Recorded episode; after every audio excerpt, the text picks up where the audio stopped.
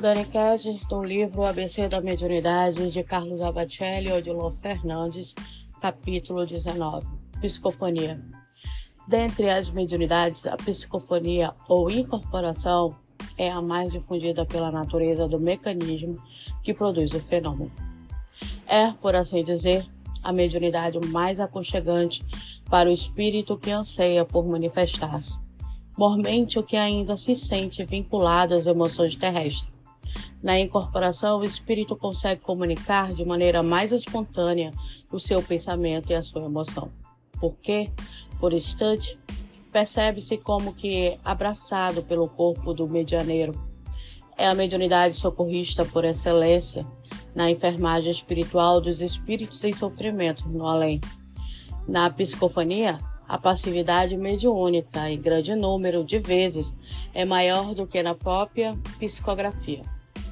Na psicografia, os obstáculos motores são difíceis de serem vencidos no médio que não tem o hábito de escrever.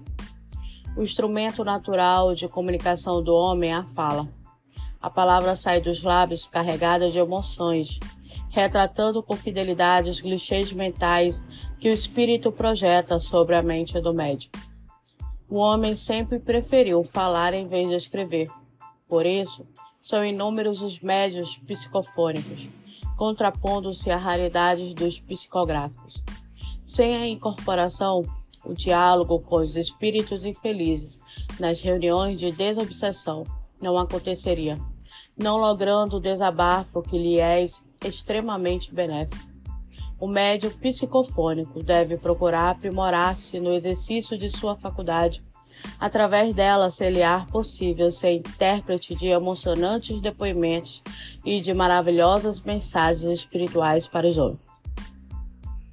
O, aqui o, o autor, os dois autores, eles fizeram comparação como é a psicofonia e porquê da importância da psicofonia e também por que ela é comum e a dificuldade da psicografia.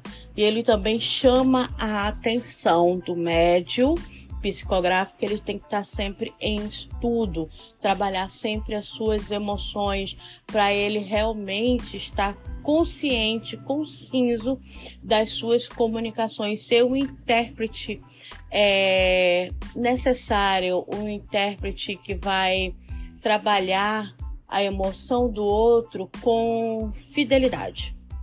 Ok? Então vamos lá para o próximo capítulo.